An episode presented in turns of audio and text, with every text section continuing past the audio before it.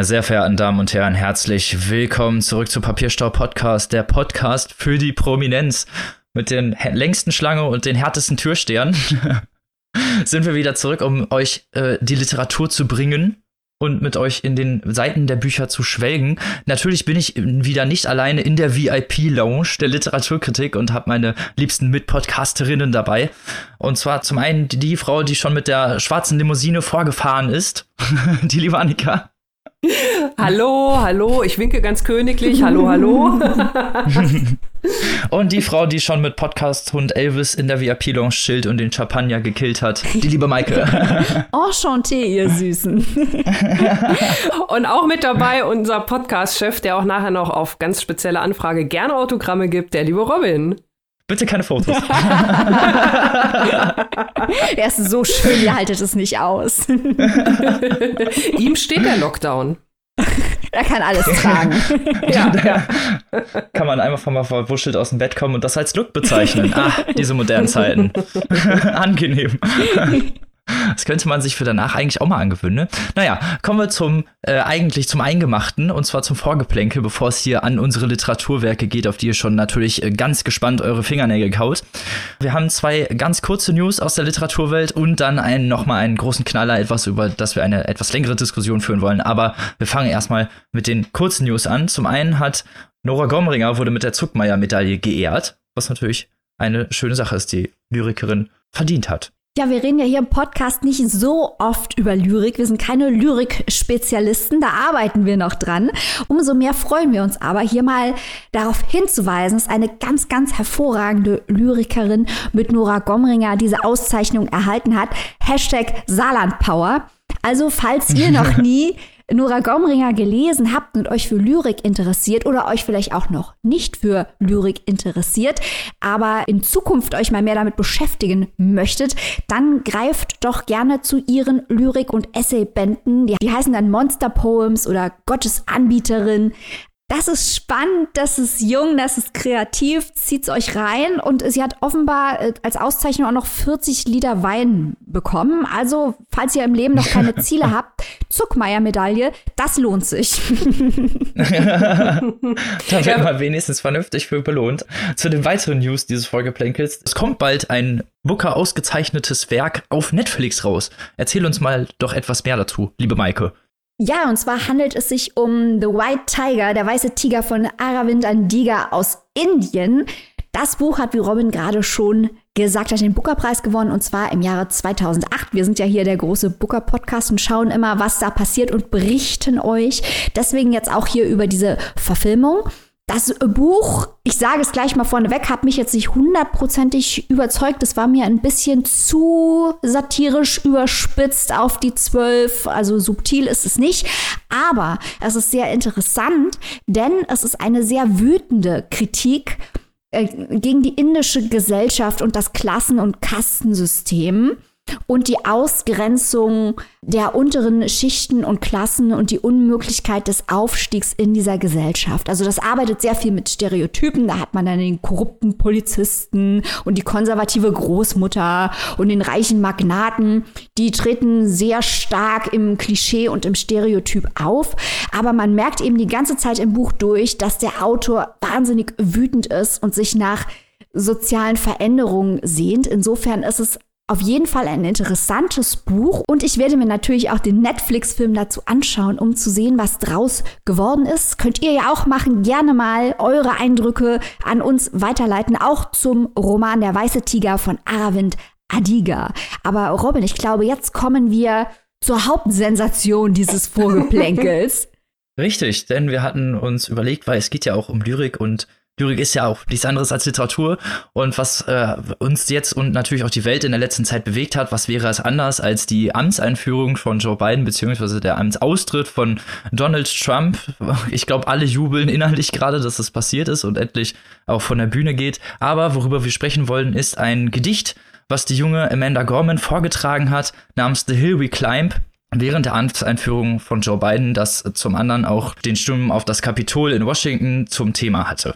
Ja, also ähm, das war, glaube ich, kann man so kurz und knapp zusammenfassen, das war so ziemlich der mit emotionalste Moment äh, dieser Veranstaltung. Ähm, ich ja, regelmäßige Hörerinnen und Hörer wird es nicht überraschen, dass äh, ich mir die ein oder andere Amtseinführung in den vergangenen Jahren angeschaut habe. Trump, Obama und so weiter und so fort. Und natürlich jetzt auch Joe Biden in der vergangenen Woche.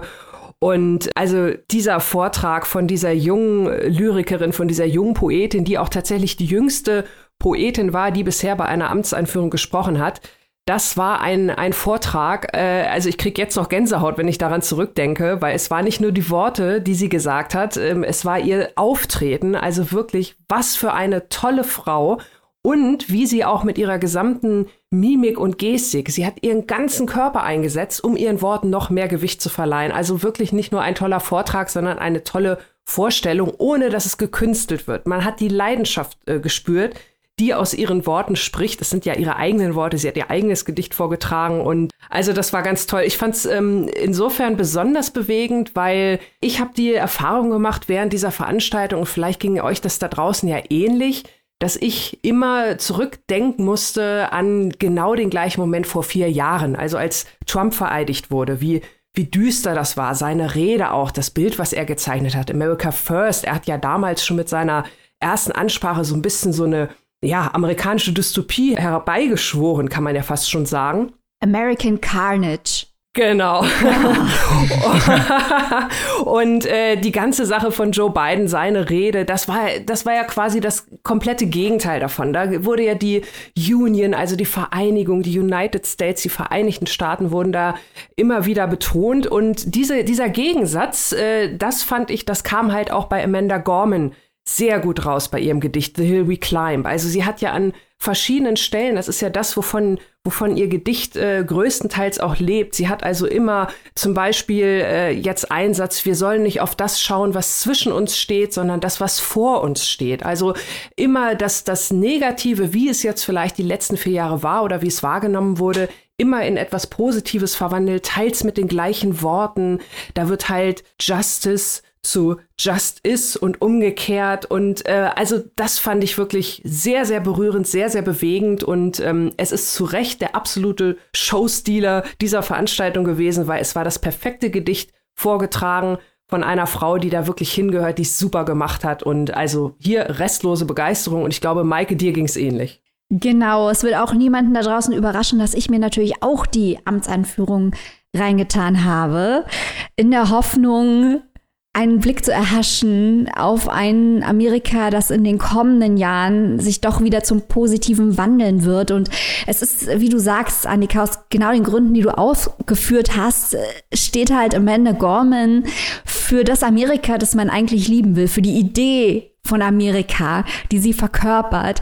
Und äh, es ist halt Wahnsinn, wie talentiert und wie, wie sicher sie aufgetreten ist.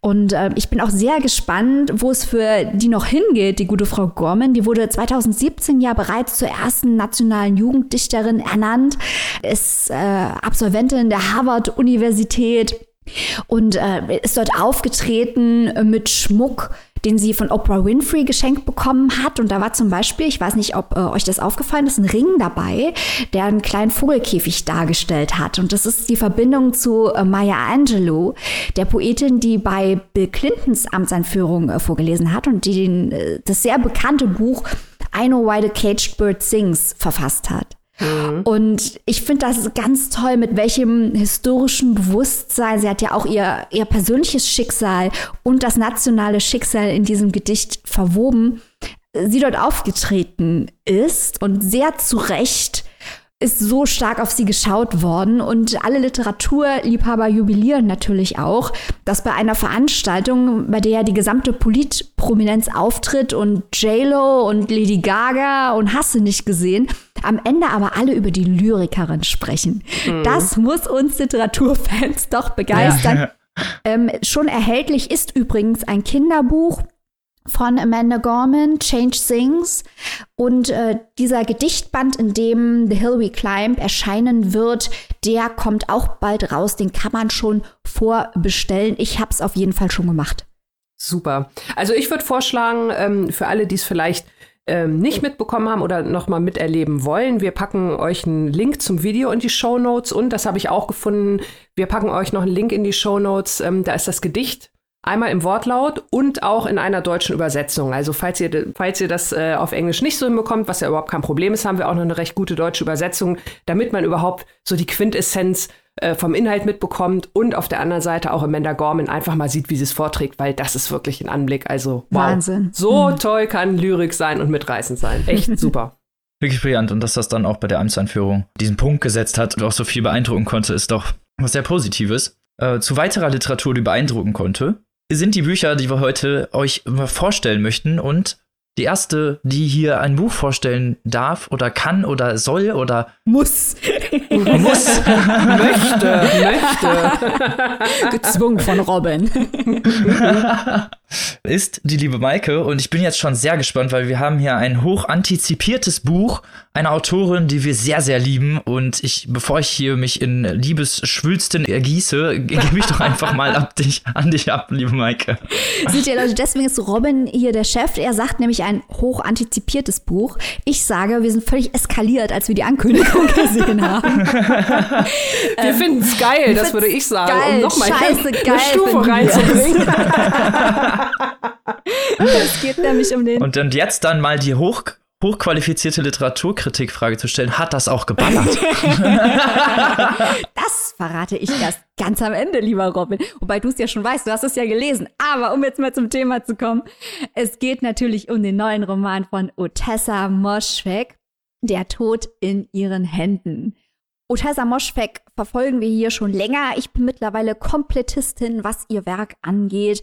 Ich kann nur jedem raten, es mir nachzutun, es lohnt sich. Otessa Moschweg hat angefangen mit einer Novelle über einen alkoholabhängigen Seemann mit dem Namen McGlue, die unfassbar beeindruckend ist. Ich habe die erst gestern noch mal gelesen dann ihr Debütroman Eileen hat gleich mal den Penn Hemingway Award bekommen. Jede Menge andere wichtige Auszeichnungen, für die sie nominiert wurde mit Eileen.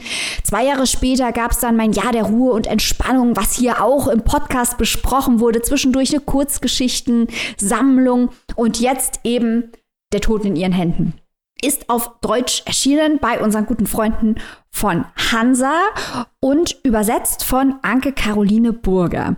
Und die gute Anke, mit der hatte ich die große Freude, vor ein paar Tagen zu sprechen via Skype. Wir spielen euch nachher auch ein paar O-Töne ein, mit ihr äh, darüber zu sprechen, was dieses Werk bedeutet und wo es auch im Kontext von Moschwegs Gesamtwerk steht. Denn das Interessante an Moschweg ist, dass sie, jetzt mal ein bisschen mit Ausnahme von McGlue, der aber auch Bezüge zur Protagonistin hier in diesem Buch hat, sehr häufig über Frauencharaktere schreibt, die von Leserinnen und Lesern als unsympathisch oder verstörend empfunden werden. Also nicht umsonst wird sie häufig mit Charles Bukowski verglichen, was natürlich auch vor Augen führt, dass bei Charles Bukowski, wenn alkoholabhängige, gewalttätige, äh, dreckige Männer gezeigt werden, alle sagen, ja, so sind sie halt die Machos und die Typen.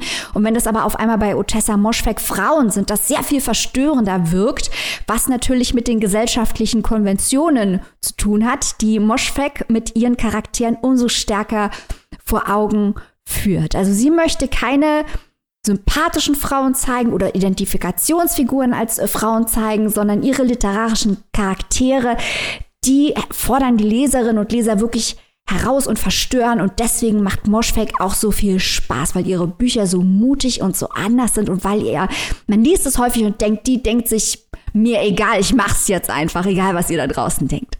Bisschen was zum Inhalt zu Der Tod in ihren Händen. Das Buch fängt an mit folgenden Sätzen. Sie hieß Magda, Niemand wird je erfahren, wer sie ermordet hat. Ich war es nicht. Hier ist ihre Leiche.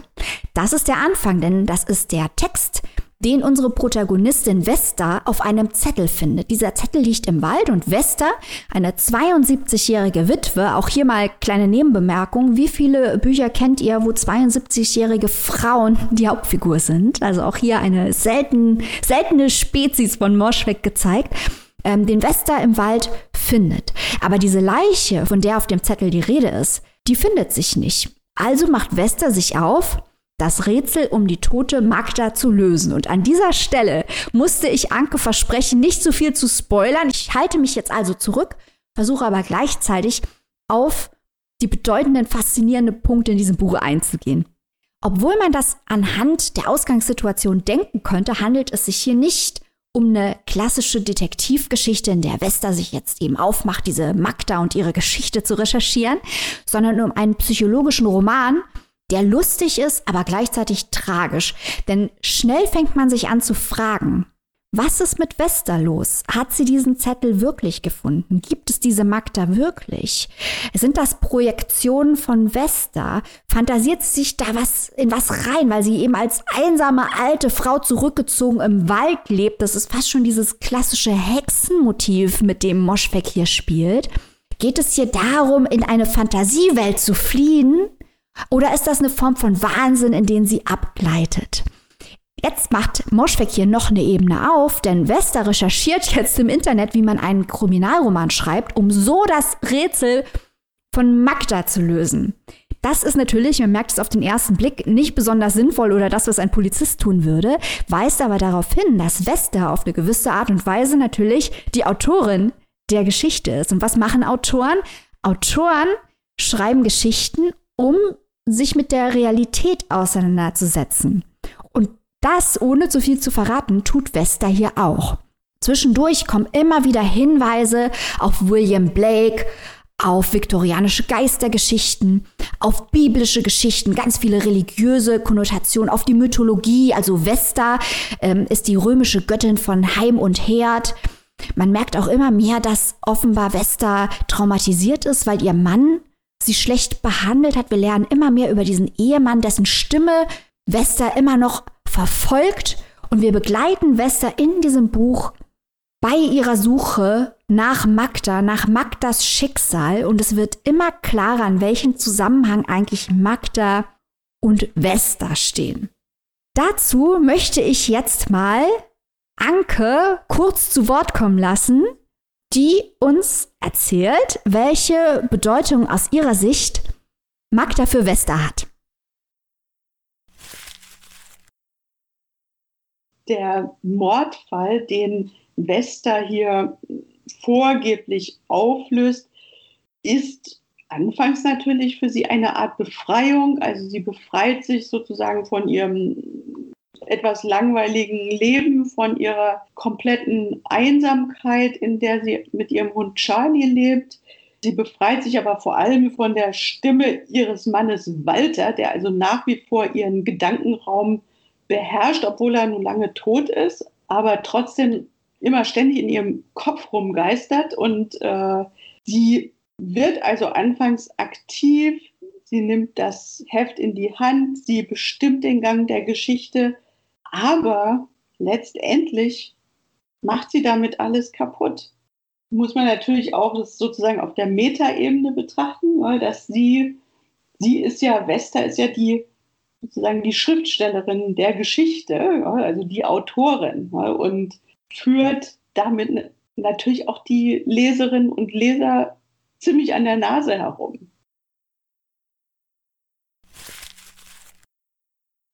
Und in diesen Gedanken der Schriftstellerin Wester sind wir quasi gefangen. Und es wird immer klaustrophobischer. Und wir merken, es handelt sich hier erstens mal um eine unglaublich unzuverlässige Erzählerin, die sich zudem noch in einem psychischen Ausnahmezustand befindet. Wir erreichen hier also jetzt Peak Moschweg, denn sie spielt mit narrativen Konventionen und zieht uns immer mehr den Boden unter den Füßen weg. Wir quasi sind jetzt auch auf der Suche innerhalb des Textes. Und genauso wie Vesta versucht, Kontrolle über die Geschichte von Magda zu erlangen, versuchen wir Kontrolle über diesen Text zu erlangen. Das ist wahnsinnig faszinierend, macht unglaublich viel Spaß, ist auf eine sehr gute Art und Weise verstörend.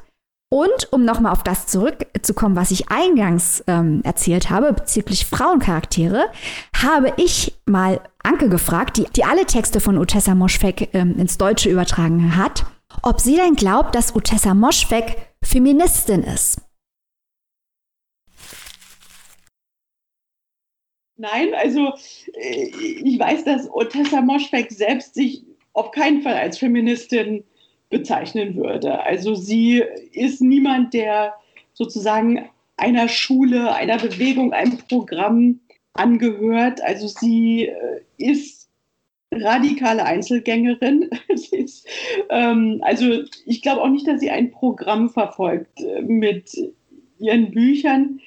Unbedingt. Also das ist das eine. Aber andererseits handeln ihre Bücher, alle ihre Bücher handeln, na gut, außer dem ersten, alle ihre Bücher handeln von Frauen, die sich selbst ermächtigen, also die selbst das Heft in die Hand nehmen, die äh, aktiv werden, ja, die selbst äh, ihr Leben in die Hand nehmen, aber oft mit sehr schlimmen Folgen. Wester hat das Gefühl, sie würde hätte jetzt etwas Wichtiges, Aufregendes in ihrem Leben. Sie verfolgt ein Ziel. Sie klärt den Mord an Magda auf. Sie treibt die Handlung selbst voran. Aber das führt sie in den Wahnsinn.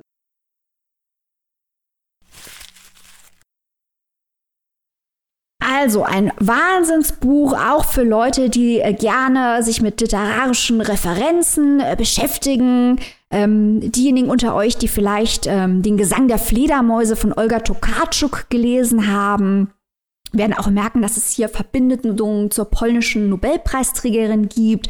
Danke auch äh, mich darauf hingewiesen. Ähm, auch bestimmt interessant, dieser Spur nachzugehen. Zum Film Deadman von Jim Jarmusch also ein, ein Rätsel im Rätsel im Rätsel. Gleichzeitig kann man das Ganze als eine riesengroße Schauergeschichte oder einen psychologischen Roman lesen. Utessa Moschfek, immer noch eine der spannendsten, der furchtlosesten Erzählerinnen, die da draußen momentan so unterwegs sind. Anke hat mir auch erzählt, dass sie offenbar schon nicht an einem, sondern an zwei neuen Büchern gerade arbeitet. Sehr produktiv, Otessa Moschfek. Wir hoffen, dass bald schon das nächste Buch rauskommt. So lange solltet ihr lesen von Otessa Moschfek. Der Tod in ihren Händen. Aber ich habe es ja nicht allein gelesen, wir haben es alle gelesen. Annika, wie hat es dir denn gefallen? Ja, ich war auch wirklich sehr, sehr begeistert, muss ich sagen. Ich kann deinen Ausführungen auch in fast allen Punkten zustimmen. Ich habe es ähm, eher, du hast es ja ganz am Ende gesagt, man kann es auch so ein bisschen als ähm, Grusel-psychologischen Roman lesen. So habe ich es eher gelesen, weil es ja auch eher, sage ich mal, meiner Lesart entspricht. Aber auch da also wirklich super. Ich habe tatsächlich sogar eine Szene gehabt, ähm, ich habe es kurz vorm Einschlafen gelesen und da habe ich noch gedacht, oh Mann, wenn ich da mal nicht Albträume von bekomme. Und das war wirklich, das war total cool, weil das war total unerwartet. Also ich hatte ja auch vorher ähm, den Klappentext gelesen, ich kannte ja auch äh, mein Jahr der hohen Entspannung, aber dass das dann so äh, gruselig wurde, mhm. das hat sich so rangeschlichen. Es hat mir richtig gut gefallen. Das fand ich ganz, ganz toll. Ich finde, Otessa Moschfek ähm, schafft es, und das ist ja auch äh, eine hohe, hohe Kunst, eine relativ einsame Geschichte. Also wir hatten das ja bei Mein Jahr der hohen Entspannung auch. Da hat man ja eigentlich auch die ganze Zeit im Kopf von dieser Erzählerin gelebt, die ja eigentlich die ganze Zeit nur vollgedröhnt war. Und hier leben wir die ganze Zeit im Kopf von dieser alten Frau, die also die Einsamkeit quasi erwählt hat, einfach weil sie halt ihre Ruhe haben will. Aber in beiden Fällen, wo man zuerst vielleicht denken könnte, ja, was, was kann man denn da 200, 300 Seiten erzählen? Da, da passiert doch nichts. Die Leute sind einsam, sind zugedröhnt, suchen keinen Kontakt zu anderen. Aber in beiden Fällen erschafft sie aus dieser Voraussetzung so eine tolle Geschichte mit so vielen Charakteren, die so viel aussagt über andere Menschen, also dass man dann irgendwann spätestens bei der Hälfte denkt, das ist ja raffiniert, wie macht die das? Ne? Und das ist ihr hier also auch wieder gelungen. Und ähm, das hat mir wirklich, wirklich gut gefallen. Teilweise war ja auch so ein bisschen Humor dabei, dieser ganze Schreibprozess, Maike, das hast du auch schon so ein bisschen erwähnt. Das ist vielleicht auch das, was, was mich am Ende, äh, mich hat es am Ende so ein bisschen hier und da und dort äh, vielleicht auch so ein bisschen ratlos zurückgelassen. Wie gesagt, das ist so ein bisschen mein persönliches Empfinden und hat sicherlich auch damit zu tun, dass äh, Otessa Moschfek, und das wiederum halte ich ihr dann ja zugute, einfach konsequent ist. Maike, du hast vorhin gesagt, ähm, ich mache das jetzt einfach und so macht sie das hier ja auch. Sie im Buch wird ja auch ab und zu mal so ein bisschen erzählt, wie die, so nach dem Motto, die Vesta sucht sich da irgendwie so einen Ratgeber, äh, wie schreibt man einen Krimi und da macht sie sich dann irgendwie so ein bisschen drüber lustig, ne? Was ist denn das für ein Tipp? Man soll so viele Krimis lesen wie möglich, das ist doch Blödsinn. Ich frage doch auch nicht andere Leute nach ihren Träumen, bevor ich schlafen gehe oder so, ne? Also, dass sie sich da auch so ein bisschen äh, über diesen, äh, wie Literatur entstehen sollte, in Anführungszeichen, wenn man diesen Ratgebern glaubt, dass sie sich darüber auch so ein bisschen lustig macht und genau so hier auch halt ihr Ding durchzieht. Ich mache das jetzt einfach. Warum soll ich überhaupt mit einer Geschichte beginnen, wenn ich von vornherein weiß, wie sie ausgeht. Und das ist auch so ein bisschen das Gefühl, das ich beim Lesen hatte, dass Otessa Moschweg genau diesen Gedanken halt durchgesetzt hat. Und äh, das ist konsequent und dafür also wirklich Hut ab. Ich glaube, das ist auch so ein kleiner Verweis auf den Vorwurf, den sich Moschweg immer wieder anhören muss, weil sie hat ja, als äh, Eileen rauskam, in irgendeinem Interview mal gesagt, äh, dass sie ähm, quasi sich genau darüber informiert hätte, wie man Bestseller schreibt und es dann einfach gemacht hätte. Und es wurde mhm. ihr quasi als Arroganz ausgelegt und als bare Münze ausgelegt. Und ich habe das Gefühl, dass äh, das auch so ein kleiner Seitenhieb darauf ist, äh, dieses, diese Plotline, dass Vesta mhm. einfach den Kriminalroman recherchiert und dann denkt, sie könnte quasi die Realität so enträtseln. Mir hat das auch gut gefallen und ich möchte noch mal kurz auf das eingehen, was du zu Einsamkeit gesagt hast. Da habe ich nämlich auch mit Anke drüber gesprochen, dass ja viele Charaktere, hast du auch gerade schon gesagt, äh, bei Moschfek, sich durch ihre Einsamkeit auszeichnen und man sich eben fragt, warum sie einsam sind und es häufig sowohl beim Jahr der Ruhe und Entspannung als auch bei äh, McLu oder hier bei Vesta oder auch bei Aline, äh, dass das mit traumatischen Erfahrungen zu tun hat. Also je länger man liest, desto mehr merkt man, dass diese Charaktere auf die eine oder andere Weise beschädigt sind. Und das ist hier ja auch so. Also man könnte sicher mhm. darüber debattieren, ob Wester sich die Einsamkeit ausgesucht hat und wenn ja, warum. Und mhm. darauf gibt Moschfek keine definitive Antwort, weil Moschfek keine Freundin definitiver Antworten ist. Ganz, ganz genau. Also es bleiben wirklich ähm, auch am Ende oder im Laufe des Romans, es bleiben wirklich viele Fragen offen. Wie gesagt, ich hätte mir noch ein, zwei Antworten mehr gewünscht, aber es war auch so okay und es ist auf jeden Fall ein Buch, über das man wirklich toll auch sprechen kann und reden kann. Und ich, ja, ich finde einfach diese, diese Facettenreichheit, Facettenvielfalt, die dieses Buch offeriert, obwohl es eigentlich so von der Struktur her so festgelegt ist in diesem kleinen Rahmen. Also das, ja, mhm. bin ich wirklich restlos begeistert von, muss ich sagen. Das macht Otessa Moschweg richtig, richtig gut. Und wenn ich jetzt höre, wie du gerade gesagt hast, dass sie zwei neue Bücher in Arbeit hat, ich bin sofort dabei. Sign me up. Robin, bist du auch schon total aufgepeitscht? Volle Lotte, auf jeden Fall. ich habe ja mein Jahr der Ruhe und Entspannung auch schon deshalb gelebt, weil es halt diese, äh, wie ich es ja auch schon sehr gut ausgeführt habe, diese direkten, sehr ehrlichen Frauencharaktere darstellt, für die, wir, für die sie oft in Kritiken oft angegriffen wird, was ja gar keinen Sinn macht in dem Kontext, weil es ja eigentlich das ist, was ihre Bücher so brillant macht, weil es halt so diese ehrlichen, direkten Frauencharaktere sind, wo ja dann immer gesagt wird, dass ja, das sind Schauspieler, aber genauso, also ich finde, Motessa Moschweg stellt Frauen eben als reale menschliche Individuen dar und eben nicht als irgendwie irgendwelche Schubladen äh, Püppchen oder als irgendwelche halt darstellende Personen, sondern halt als das, was sie machen will oder das, was sie halt in der Person gesehen hat, wie du es äh, ja schon, oder wie sie es dann auch im Interview gesagt hat, sie macht es halt einfach so und macht dann halt einfach, worauf sie Bock hat und das hat man hier auch gesehen. Auch diese Stimmen fand ich interessant, auch diese ja leichte Aggressivität, die man bei Mein Jahr der Ruhe und Entspannung hatte, bei der Protagonistin, die ja gar keinen Namen hat und bei Vesta hier trotzdem, finde ich, also trotz dieser unterschiedlichen und dieses unterschiedlichen Alters, finde ich, haben sie einen sehr distinkten ja, einen sehr distinkten Tonus und machen sehr gut, den Leser ähm, mit in die Geschichte zu ziehen und auch zu präsentieren, wer sie sind, finde ich. Also alle nur durch die Sprache. Mhm. Ganz ist natürlich auch deswegen interessant, weil es ähm, so eine Bedrohung zur Obsession wird und man so sehr, sehr viele Fallböden, ihr habt ja schon von der Vielfältigkeit gesprochen, einfach sehr viele Fallböden hat, dass man oft denkt, in welche Richtung sich diese Geschichte vielleicht irgendwie dreht mhm. und am Ende kommt was ganz, ganz anderes dabei raus. Also man wird hier ständig an der Nase rumgeführt von Otessa Moschweg und wenn man dann hinterher wirklich die volle, den vollen Kontext sehen kann von dem, was sie eigentlich sagen wollte, obwohl natürlich auch Fragen offen bleiben, ist es genau das, glaube ich, was sie auch machen wollte. Ein, so ein bisschen durch, durch dieses Labyrinth führen und immer äh, so ein bisschen denken lassen, dass man jetzt weiß, wo, in welche Richtung es geht, um ihn dann doch, äh, um dann doch wieder in eine andere Richtung einzuschlagen. Und äh, ich glaube, das macht genau diese Spannung auch aus und diesen, diesen Gruselfaktor, der sich ja hier so fast sublim in mhm. den Kontext einschleicht, fast so zwischen den Seiten hängt und wie du schon sagst, Annika sich dann manchmal so einschleicht und dann sich einnistet. Und dann, äh, ich glaube, dadurch alleine deswegen ist dieses Buch so lohnenswert, weil man einfach was Interessantes und Kreatives und Innovatives geboten bekommt, was man halt eigentlich immer auch bei Otessa Moschwegs Büchern bekommt. Stimmt, und es ist genau wie du sagst, Robin, diese Fallböden, die sind das Spannende. Oder Annika hat eben auch gesagt, das ist ein Buch, über das man gut reden kann. Ähm, dieses Buch zu rezensieren ist wahnsinnig schwer, weil mhm. es so viele Punkte gibt, die man gern besprechen möchte, die man aber auf keinen Fall ansprechen sollte, weil der Leser einfach, man nimmt dem Leser den Spaß, wenn man sagt, dass das dann passiert. Aber eigentlich sind das die Knotenpunkte, über die man gerne sprechen möchte. und es ist wirklich äh, äh, schwierig. Also ich habe auch mit Anke habe ich länger gesprochen, habe ganz viele tolle O-Töne auch eingesammelt zu manchen Punkten, wo ich dann hinterher dachte, nee, das kann ich alles überhaupt gar nicht verwenden, weil Spoiler, Spoiler, Spoiler. Und sie selber hat auch gesagt, auf keinen Fall spoilern, Maike, bitte nicht spoilern. Eigentlich spoiler nicht. Aber ähm, es ist halt wirklich, es ist eigentlich ein Buch, über äh, das man mit Leuten reden sollte, die es gelesen haben, weil einfach noch so viel da ist, dass man diskutieren kann, außerhalb vom Offensichtlichen. Ein brillantes Buchclub-Buch also. Genau. Ja, genau. Klasse. Wo kann man sich denn dieses geniale Werk erwerben und für wie viel Euronen? Man äh, bekommt das Buch Der Tod in ihren Händen von Otessa Moschweg in der Übersetzung von Anke Caroline Burger bei unseren Freunden vom Hansa Verlag. Da kostet das gedruckte Exemplar 256 Seiten 22 Euro und das keimfreie E-Book 16,99. Das klingt doch fair. Aber bevor ich jetzt da drauf stürzt, kommen wir zum nächsten Contestant, zum nächsten geliebten Autor, Autorin dieses Podcasts, und zwar zu Haruki Murakami, den wir letztens schon mit der Neuauflage von Mr. Aufziehvogel hier hatten.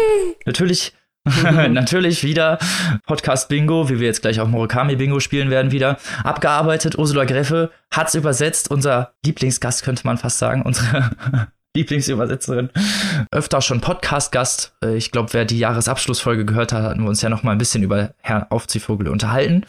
Kommen wir zum neuen Werk, das jetzt übersetzt wurde und was sie auch schon kurz angekündigt hatte. Es handelt sich nämlich hier um Kurzgeschichten, was für Mura Haruki Murakami sehr ungewöhnlich ist eigentlich, weil seine Werke immer sehr ausschweifend sind, immer auch einen ziemlich festen Basiskern von Charakteren haben, die beleuchtet werden und äh, sich, ja, also auch viel oft eine Reise irgendwie im Vordergrund steht und diese Kurzgeschichten einfach was, was sehr Ungewöhnliches darstellen, auf das ich mich persönlich jetzt einfach schon mal sehr gefreut habe, weil es einfach was, was ist, was ich gerne aus Murakamis Feder mal gelesen hätte. Die Geschichten sind bis auf eine bereits alle irgendwo erschienen, jedoch bisher noch nicht ins Deutsche übersetzt. Das heißt, das ist jetzt das erste Mal, dass diese Kurzgeschichten auch ins Deutsche übertragen werden. Wie gesagt, eine komplett neue Geschichte. Es sind acht Kurzgeschichten man könnte sagen, dass das Ganze, dass diese Kurzgeschichten recht persönlicher Natur sind, fast, fast autobiografischer Natur teilweise. Es gibt Geschichten, die sich sehr stark, also die auch sehr stark mit seinen Hobbys, glaube ich, zu tun haben. Wir haben hier wieder das ganze große Murakami-Bingo abgearbeitet.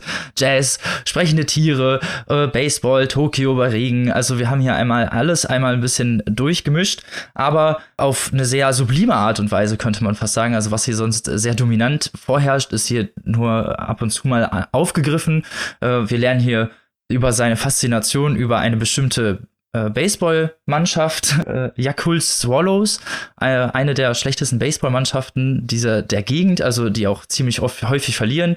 Es gibt viele kleine nette Sujets über Musik, über die Beatles, über Klassik, über Lyrik, auch äh, auch über das äh, Schriftstellersein und es gibt es ist alles und deswegen heißt dieses Werk auch erste Person Singular, alles aus der ersten Person Singular geschrieben, alles äh, direkte Geschichten und ich glaube dadurch äh, entwickelt sich auch so ein bisschen diese Lebendigkeit der Geschichten Und auch so vielleicht der von mir angedachte autobiografische Stil, weil äh, tatsächlich wirklich diese, also wirklich den autobiografischen Bezug habe ich nur ein oder zweimal gelesen. Da, er berichtet auch teilweise wirklich die vierte Wand und erzählt dann auch, äh, also spricht dann auch direkt zum Leser und sagt dann, hier an dieser Stelle bin ich Haruki Murakami Fan dieser Baseballmannschaft geworden. Also das sind teilweise wirklich persönliche Geschichten. Andererseits sind es, gibt es auch wieder Geschichten, die so ein bisschen diesen Surrealismus beschreiben. Wir haben eine Geschichte über einen jungen Mann, der Plattenkritiken schreibt, über Charlie Parker, Bird, auch genannt, äh, plays Bossa Nova. Bossa Nova ist eine Musikrichtung, die erst später nach Charlie äh, Parkers Tod entwickelt wurde, der also gar nicht diese Musik hätte schreiben können. Eine Fake-Plattenkritik schreibt dieser junge Mann,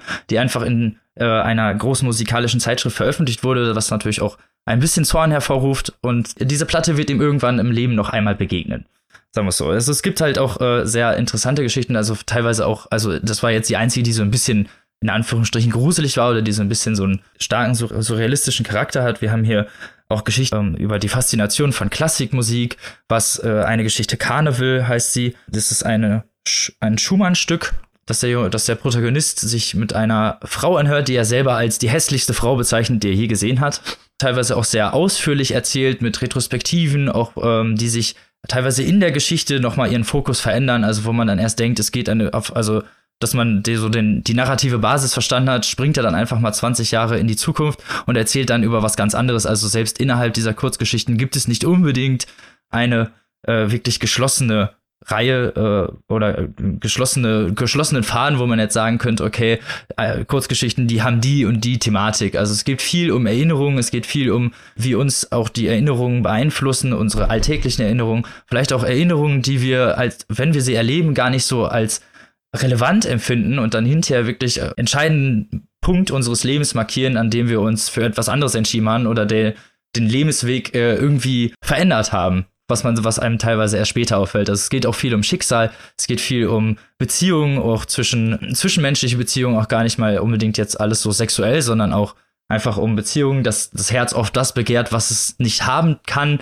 Also um plump zu sagen, das Herz begehrt, was das Herz begehrt. Das sind auch viel, das ist auch oft Thema dieser Geschichten. Und wir haben finde ich, ein sehr, sehr schönes, großes Potpourri an murakamischen Geschichten, wie wir sie kennen und lieben, über auch, ich glaube, über verschiedene Jahre auch geschrieben. Also man merkt hier, dass es auch äh, da ein paar Unterschiede gibt in der Erzählpraktik, nenne ich es einfach mal. Und das war das Interessante, weil man einfach so die gar nicht so wirklich weiß, was da rauskommt. So eine Art Pralinschachtel in Geschichtenform und das hat mir am besten gefallen. Es ist auch so ein bisschen, dass man, also was alles so hinter der Maske steht, könnte man sagen. Also die Charaktere, die sich am Anfang dem Leser präsentieren, entwickeln später meistens oft eine andere Dynamik, als man ihnen vorher angemutet hätte. Und es geht oft halt auch einfach, was äh, hinter der Maske des Lebens steht und wie wir vielleicht auch andere Leute beeinflussen. Mir hat es sehr gut gefallen, aber ich bin ja nicht der Einzige, der das gelesen hat. Maike, warst du auch so begeistert? Total überraschenderweise bin ich deiner Meinung, Robin. Total überraschend. Nicht wirklich. Ironie das passiert ja nie. nee, also was mir äh, gut gefällt, ich, ich bin ja auch ein, ein großer Fan von Murakami im mehr realistischen Bereich, so Naokos Lächeln, solche Sachen. Und äh, viele dieser Stories haben so eine melancholische Ader, schauen melancholisch zurück denken darüber nach, wie bestimmte Ereignisse, klein oder groß, den Hauptcharakter beeinflusst haben, bewusst oder unbewusst. Und ich habe ein besonderes Herz für Murakami-Geschichten, die eben diesen Naokos Lächeln-Vibe haben. Und da finden sich einige in dem Buch aber auch die, die mit den Realitätsebenen spielen, beziehungsweise die Mauer zwischen Fiktion und Realität einreißen, äh, sind sehr gut, sind sehr gute dabei. Gerade was du eben schon angesprochen hast, dieses Charlie Parker Plays Bossa Nova, wo jemand, indem er eine erfundene Plattenkritik schreibt, quasi eine zweite Realität herbeischreibt. Das ist äh, ganz großartig, wenn Traumwelten real werden, so Trademark von Murakami auch hier äh, zu finden. Was mir auch, möchte ich noch kurz erwähnen, gut gefallen hat, waren ähm, die Bekenntnisse des Shinagawa-Affen. Denn äh, Murakami ist ja ein großer Fan von Franz Kafka, Kafka am Strand. Es gibt auch eine Kurzgeschichte äh, mit Gregor Samsa von Murakami.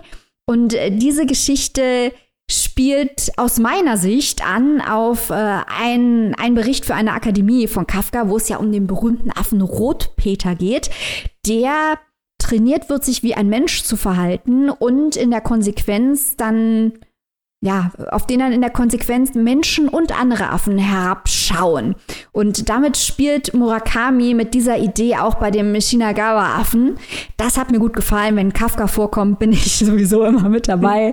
ähm, also das ist, finde ich, eine sehr lohnenswerte Sammlung. Ich bin bei Kurzgeschichten sonst immer so ein bisschen, mm, also es ist nicht so meine liebste Form, wenn es nicht gerade Edgar Allan Poe ist. Aber ich muss sagen, Murakami ist da wirklich außergewöhnlich stark, auch wenn man an seine letzte Sammlung, die Männer, die keine Frauen haben, denkt. Das war auch wirklich eine wirklich herausragend gute Kurzgeschichtensammlung, wenn man das auch ins Verhältnis zu den Romanen setzt. Also ich finde, Murakami ist wirklich jemand, bei dem die Kurzgeschichten nicht die kleine Form sind. Der ist teilweise in den Kurzgeschichten stärker als auf der Langstrecke und entsprechend hat mir auch erste Person Singular ziemlich gut gefallen, muss ich sagen. Ein sehr interessanter Punkt, den du angesprochen hast. Da bin ich nämlich voll auf deiner Seite. Ich finde die Kurzgeschichten gerade, wie du es schon angesprochen hast, äh, also erzeugen ja trotzdem den ganzen Murakami-Vibe, alles, was man irgendwie braucht, wenn man Murakami liebt, aber halt etwas kompakt, mhm. alles irgendwie etwas gepresst, aber dadurch eben nicht so teilweise vielleicht offensiv offen, nenne ich es einfach mal. So offensiv, da, also er lässt ja gerne einfach auch ein bisschen dem Leser Spielraum oder sagt auch einfach, dass es einfach, also dass er Punkte, bestimmt, bestimmte Punkte einfach gar nicht auflöst, weil sie ihn für ihn gar nicht wichtig waren, weil es einfach gar nicht Thema ist und er deswegen auch gar nicht die, äh, die Nötigkeit empfunden hat, das jetzt unbedingt äh, aufzulösen. Aber in diesen Kurzgeschichten, weil es halt nun mal nicht so viel Zeit hat, so viele Fäden aufzubauen und so viele lose Fäden vielleicht auch liegen zu lassen, finde ich, ist es so stringent und so mhm. durchgehend irgendwie, obwohl es natürlich trotzdem ähm, immer noch Murakami-Geschichten sind, die sehr viel Raum für Interpretation lassen. Ja, da bin ich völlig deiner Meinung. Murakami hat in seinen Romanen, die wir natürlich auch sehr schätzen, äh, wir haben hier schon ausgiebig mhm. Murakami besprochen und gefeiert, das ist kein Geheimnis, aber da hat er manchmal ein bisschen die Tendenz, abzuschweifen und zwar auf eine Art, dass man denkt, komm mal zum Punkt. Das kommt bei Murakami genau. manchmal vor, aber äh, bei der Kurzgeschichte ist das eben nicht der Fall und mir gefällt es auch gut, gerade was du äh, gerade herausgearbeitet hast, Robin, dass er manchmal halt Dinge einfach stehen lässt und sie nicht erklärt und das ist aber Teil des Konzepts der Geschichte, weil so ist das Leben. Das Leben erklärt einem nicht alles und äh, das ist wirklich sehr gut gemacht. Also ich finde auch, dass man das sehr schnell weglesen konnte es war nicht anstrengend mhm. und gleichzeitig sehr schlau. Das ist ja auch mal gut. Auf jeden Fall. Und ich finde trotzdem, also trotzdem, trotz dieser kurzen Geschichten, da kam dieser Murakami-Stil, dass er halt, ne, er malt ja sehr mit Bildern und mit Worten, auch dieses oft mit äh, Sonnenschein oder irgendwie webendem Gras oder so, wo er, er zieht ja viele Metaphern, irgendwie so naturelle Metaphern, ähm, die manchmal vielleicht ein bisschen kitschig wirken können, aber ich finde gerade dadurch passt es sehr gut und hat so diesen, ja, diese, diese leichte Kurzgeschichtenromantik unterstrichen. Ja, und wenn man dann noch bedenkt, wer den ganzen Spaß übersetzt hat. Ja, das hat nämlich die Ursula Gräfe gemacht und zwar wirklich wie immer brillant. Also diese ganzen Formulierungen, auch die Gedichte, die da drin vorkommen, also es sind hier teilweise auch Gedichte, die hier drin stehen, so toll übersetzt, auch wirklich diese, diese ganze Sprachkonnotation so brillant und so auf den Punkt gebracht. Ich kann gar nicht mehr, mehr Positives dazu sagen als lest dieses brillante Buch und tut euch das zu Genüge. Robin, wenn ich dieses Buch mir jetzt einfach nochmal kaufen will, wie gehe ich das an? Erklär mal. Also, da kann man entweder ins Internet gehen und sich das E-Book für 18,99 Euro mhm. erwerben oder, oder liefern lassen, das Hardcover, das wirklich schöne Hardcover für 22 Euro. Erschienen ist das Ganze im Dumont Verlag. So, und damit, bevor ihr jetzt hier abdriftet und äh, ich weiß, ihr seid, ihr seid schon richtig heiß dabei, kommen wir zum lasten but not leasten Werk dieser Folge. Und zwar zum lieben, zur lieben Annika. Erzähl uns doch mal mehr, was du uns mitgebracht hast. ähm, ja, ich habe auch eine Neuerscheinung dabei. Äh, lustigerweise auch ein Hardcover für 22 Euro. Das schon mal äh, vorab gesagt. äh, das scheint heute die Zahl des Tages hier bei uns zu sein. Im Gegensatz zu euren Büchern handelt es sich bei meinem allerdings um einen Debütroman. Und zwar von Julia Phillips das Verschwinden der Erde. Ganz frisch erschienen im DTV-Verlag. Und ähm, die Autorin, wie gesagt, es ist ihr erster Roman, sie hat aber vorher auch schon Erzählungen und Artikel in sehr renommierten Zeitschriften und Magazinen veröffentlicht. Und dieser vorliegende Debütroman, der 2019 erstmals erschienen ist, ist auch gleich in seinem Erscheinungsjahr auf der Shortlist für den National Book Award gelandet. Also, das ist ja auch schon mal so eine kleine Wegmarke, möchte ich mal sagen, mit dem Debütroman. Und äh, dann haben wir uns natürlich gesagt, wenn das Buch jetzt auf Deutsch erscheint, das hat ja doch so ein bisschen hier und da, äh, wurde es ganz gut rezipiert, wollen wir es natürlich euch auch vorstellen. Worum geht es denn hier? Also, zum einen äh, geht es um eine sehr, sehr interessante, spannende Grundgeschichte. Zum anderen geht es aber vor allem auch um einen Ort, der hier eine Rolle spielt. Und zwar spielt das Buch, und ich schätze jetzt mal, die meisten von euch werden es noch nicht gehört haben. Mir zumindest war es neu, vielleicht bin ich da aber auch einfach komplett ungebildet. Es spielt nämlich auf der sibirischen Halbinsel Kaptschatka. Das ist wirklich ein sehr, sehr entlegener Flecken Erde. Der ist also schon so weit im Osten von Sibirien, äh, dass man von da aus fast schon ähm, Miss Pellen sehen könnte. so möchte ich es mal sagen. Äh, also es ist wirklich eine sehr abgelegene, raue, Gegend. Es ist eine Halbinsel, die aufgrund der geografischen Besonderheiten eigentlich fast nur per Boot oder Flugzeug zu erreichen ist. Also man kann zwar, es gibt zwar einen Landweg, aber der ist wirklich so unwirtlich und unwirklich, dass es, wie gesagt, eigentlich fast eher eine Insel ist. Dafür allerdings auch eine recht große, die erschreckt sich also über mehrere hundert Kilometer. Aber das ist halt auch äh, ja von der Infrastruktur her so, dass man da vom einen in den anderen Ort dann auch schon mal einen halben, wenn nicht einen ganzen Tag unterwegs ist. Also es ist sehr abgelegen, es ist sehr, ähm, ja, eine ganz eigene Stimmung und ich finde sowas ja, oder wir finden das ja grundsätzlich immer sehr spannend und interessant, mal über Orte zu lesen, die wir gar nicht so kennen. Und dass jetzt hier eine US-amerikanische Schrift Schriftstellerin gerade diese abgelegene Halbinsel als Schauplatz für ihren Debütroman ausgesucht hat, das hat auch damit zu tun, ähm, dass sie also zum einen auch Russisch studiert hat, dass sie also äh, ja äh, das, das Volk, die Sprache, die Kultur dieses Landes im Rahmen ihres Studiums kennengelernt hat und auch in Kamtschatka eine gewisse Zeit verbracht hat. Also ein Stipendium hat sie erhalten im Jahr 2011 für einen einjährigen Aufenthalt. Also sie hat da wirklich ein Jahr gelebt, ist dann später, als die Arbeit an dem Buch konkreter wurde, auch noch mal zurückgekommen, hat sich noch andere Gegenden ähm, angeguckt. Das heißt, sie hat jetzt nicht nur aus der Ferne recherchiert, sondern ja allein ein Jahr dort zu leben. Das sage ich mal, da kriegt man ja dann doch schon einiges mit, so möchte ich es jetzt mal formulieren. So, und daraufhin hat sie also ihre beiden, sage ich mal, äh, Leidenschaften, zum einen halt dieser interessante Ort oder überhaupt diese, diese ganze Geschichte dort und äh, das Verschwinden von zwei kleinen Mädchen, das hier den Auftakt von unserer Erzählung bildet, weil die Autorin sagt auch so, True Crime-Geschichten haben sie auch schon immer interessiert und fasziniert und das hat sie jetzt halt in ihrem Debütroman zusammengebracht. Wir erleben also im ersten Kapitel, das Buch ist ähm, sehr strukturiert aufgebaut. Es, ähm, jedes Kapitel behandelt einen Monat. Wir beginnen also im August in einem ja, Sommermonat, auch da in der sibirischen Halbinsel ist dort äh, relativ Sommer, sodass die zwei jungen Schwestern Aljona und Sophia sind unterwegs, wollen eigentlich so ein bisschen am Meer spazieren gehen und äh, treffen dann dort auf einen Mann und äh, verschwinden.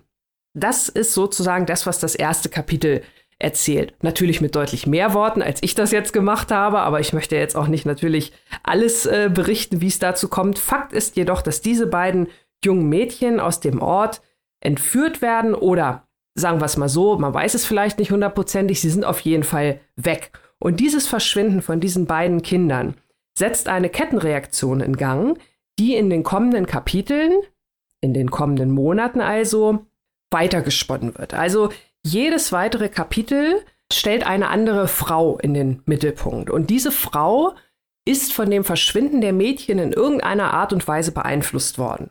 Und äh, das ist die Struktur des Buches.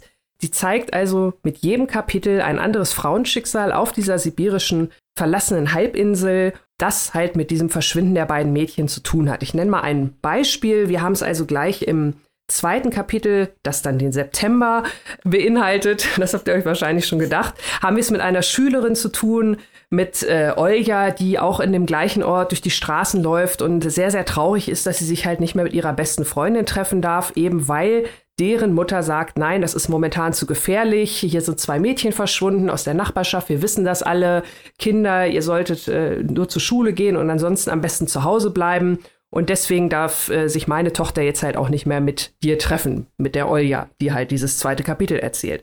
Das Ganze ist aber nur, das bekommen wir dann relativ schnell mit als Leserin, äh, das ist nur ein Vorwand, weil Olja eigentlich, ja, wie sagt man, so schön oder nicht so schön aus dem in Anführungszeichen falschen Viertel der Stadt kommt und äh, die Mutter der Freundin eigentlich wohl schon länger nach einem Vorwand gesucht hat, dass halt ihre Tochter sich vielleicht etwas bessere Freundinnen nimmt und nicht die Olja, die so ein bisschen halt, naja, so ein bisschen aus dem Ärmlichen und äh, überhaupt und sowieso.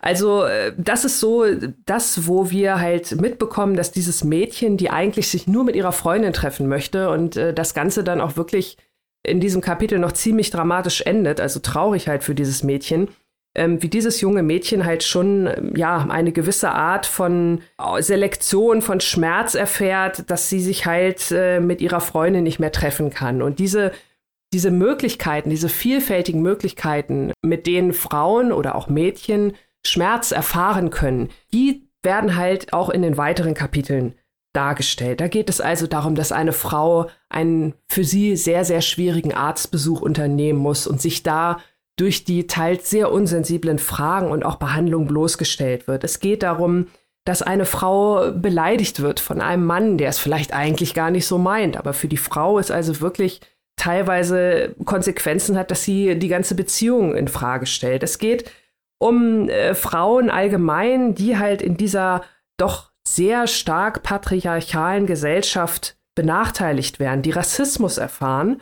Und, und das fand ich in diesem Buch vor allem sehr interessant, geht es ja auch viel um Rassismus, vor allem gegen die indigene Bevölkerung. Also auch das ist ja ein Thema, das wir hier mit unseren Büchern, die wir vorstellen, immer mal wieder gerne aufgreifen. Da haben wir ja schon in verschiedenen Ländern immer mal wieder darauf hingewiesen, ob es jetzt die beiden Amerikas sind, ob es halt teilweise in Europa äh, Völker sind, die ja was man halt so kennt, was man so mitkriegt, was man auch aus dem Geschichtsunterricht vielleicht aus der Schule noch kennt, von den Aborigines in Australien bis natürlich den ähm, indigenen Völkern, wie gesagt, in Amerika. Und ich muss sagen, ähm, Russland oder gerade so Sibirien, das war für mich zumindest auch noch so ein bisschen so ein blinder Fleck. Und da setzt Julia Phillips also an und ähm, stellt uns da mal diese ganze Bevölkerung vor. Das sind äh, Völker wie die Ewenen, wie die Tschuktschen, wie die Aleuten. Teilweise hat man vielleicht schon von denen gehört, teilweise noch nicht. Und es sind natürlich auch da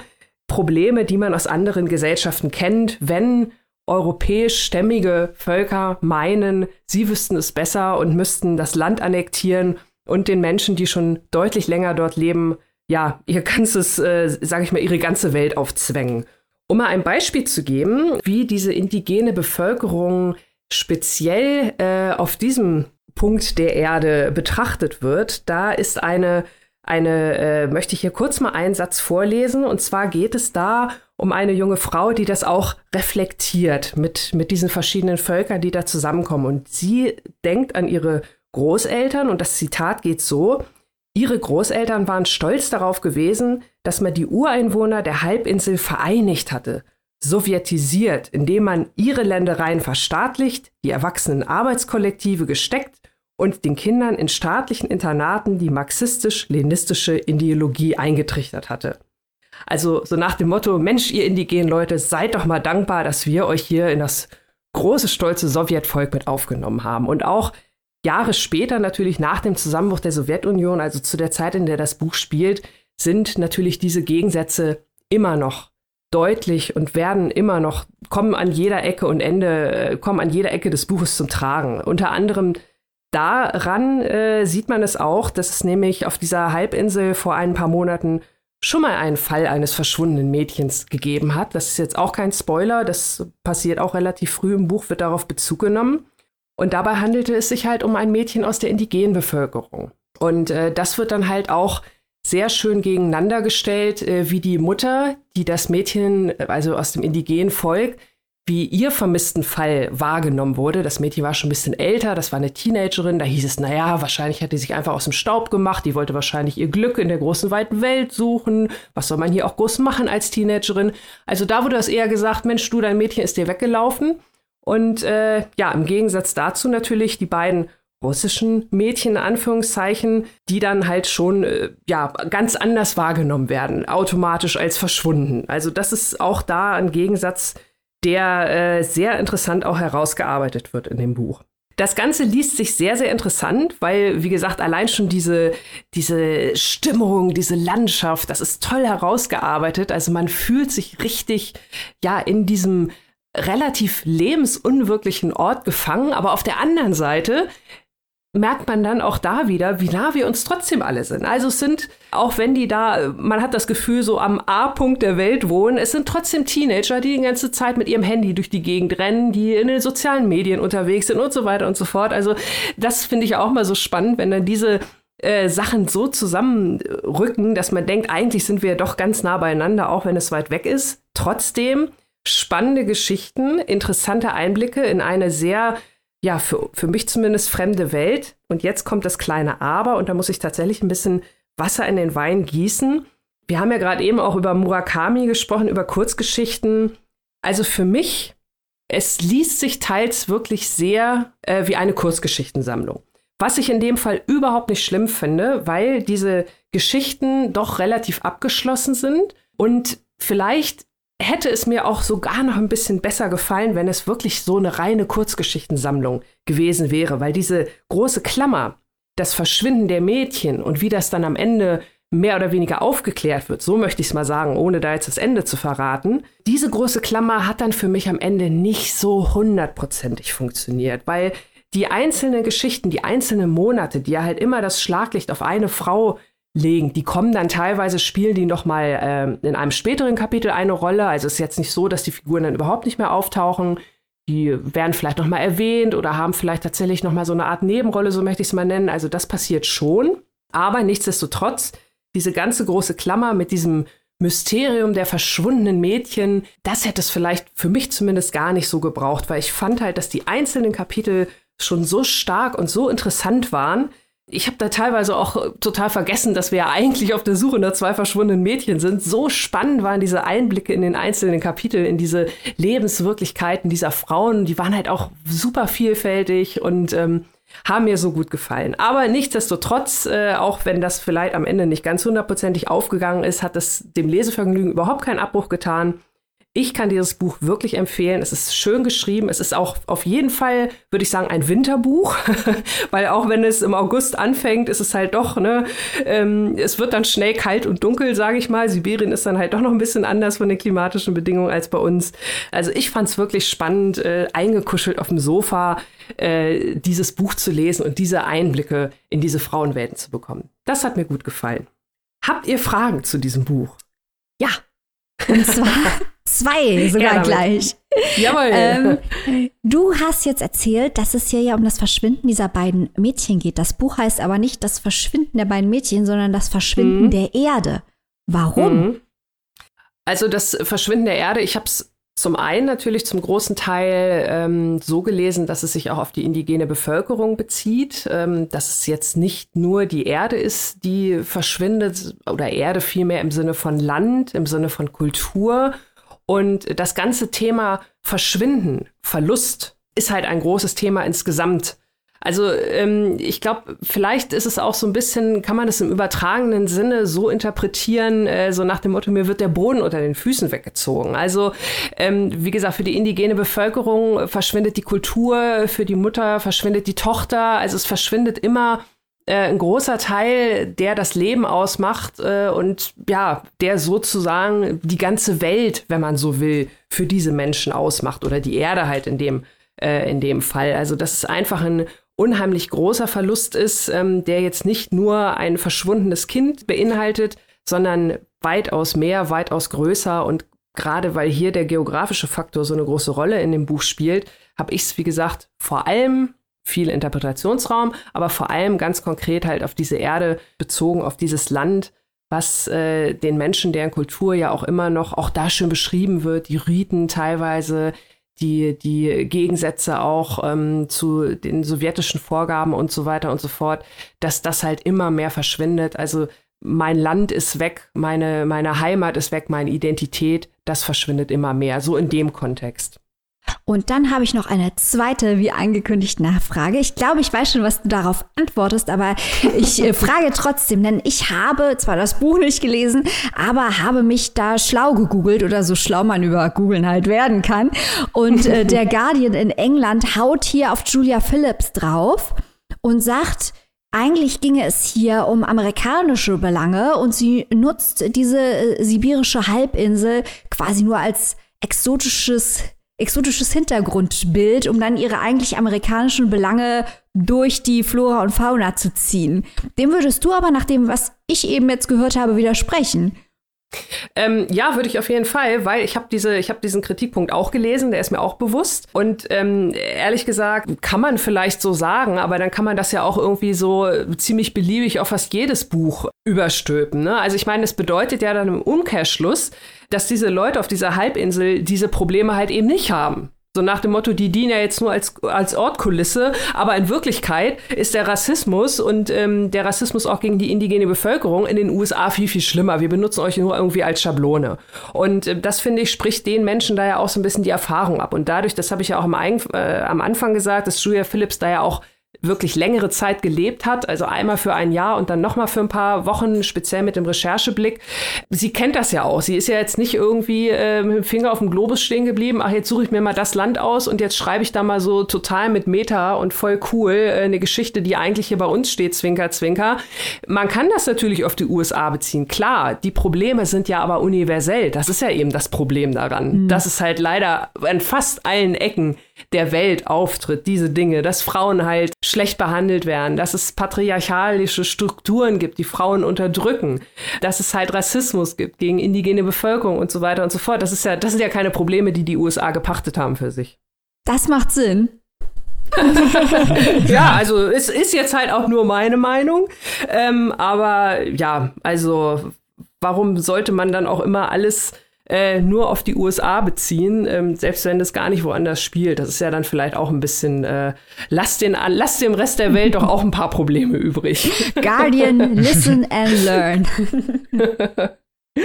Das ist ja auch nicht, dass es sich nur auf Amerika bezieht, ne? Also, ja. das ist ja schon fast, was der Guardian da so impliziert, so nach dem Motto. Also man kann als Amerikaner nicht über eine andere Region schreiben. Also, so ist ja nicht. Es klingt nach einem wirklich interessanten Buch. Ähm, wo kann man sich das denn erwerben, liebe Annika, und für wie viele Euronen? Ja, also, ähm, Hardcover hatte ich ja eingangs schon gesagt, auch 22 Euro. äh, oh. Das keimfreie E-Book ist erhältlich für 18,99 und das Ganze ist erschienen im DTV Verlag und wurde übersetzt von Roberto de Hollanda und Pocayo. Ich hoffe, ich habe das jetzt beides richtig ausgesprochen. Ja, da hattet ihr, hattet ihr es mit der guten äh, Anne und der, äh, mit der guten Anke und der guten Ursula ein bisschen. Aber gut übersetzt, das ist ja das, was unterm Strich wichtig ist. Eben. Und da habt ihr doch wieder eine brillante Auswahl, wo letzte Woche ein bisschen, teilweise ein bisschen gedämpft waren. Gibt es diese Woche wieder nur Euphorie. Podcast der Liebe ist back. So. Und äh, damit ihr schon mal, bevor ihr jetzt entlasst wer äh, entlassen werdet, um euch natürlich diese Bücher zu besorgen, geben wir euch einen kleinen Blick, einen kleinen Einblick darauf, was wir nächste Woche für euch parat haben. Willst du anfangen, liebe okay, Maike? Okay, dann gebe ich euch die berühmten drei Worte. In dieser Woche sind es Geld, Gier und Sex. Wow. wow. Annika, kannst du da mithalten? ähm, ich versuche es mal. Meine drei Worte sind Herkunft, Frau und vielstimmig. Robin? Hm. Hm. Meine drei Worte sind Historie, Amerika und Kolonialisierung. Uh. uh. Mal sehen, was da rauskommt. Also ihr könnt gespannt sein. Ein großes, themenvielfältiges Potpourri mal wieder am Start und ich hoffe, ihr seid nächste Woche wieder mit dabei. Habt eine schöne Woche, bleibt gesund, lest was Gutes und wir hören uns nächste Woche wieder. Bis dahin. Tschüssi. Tschüss. Tschüss.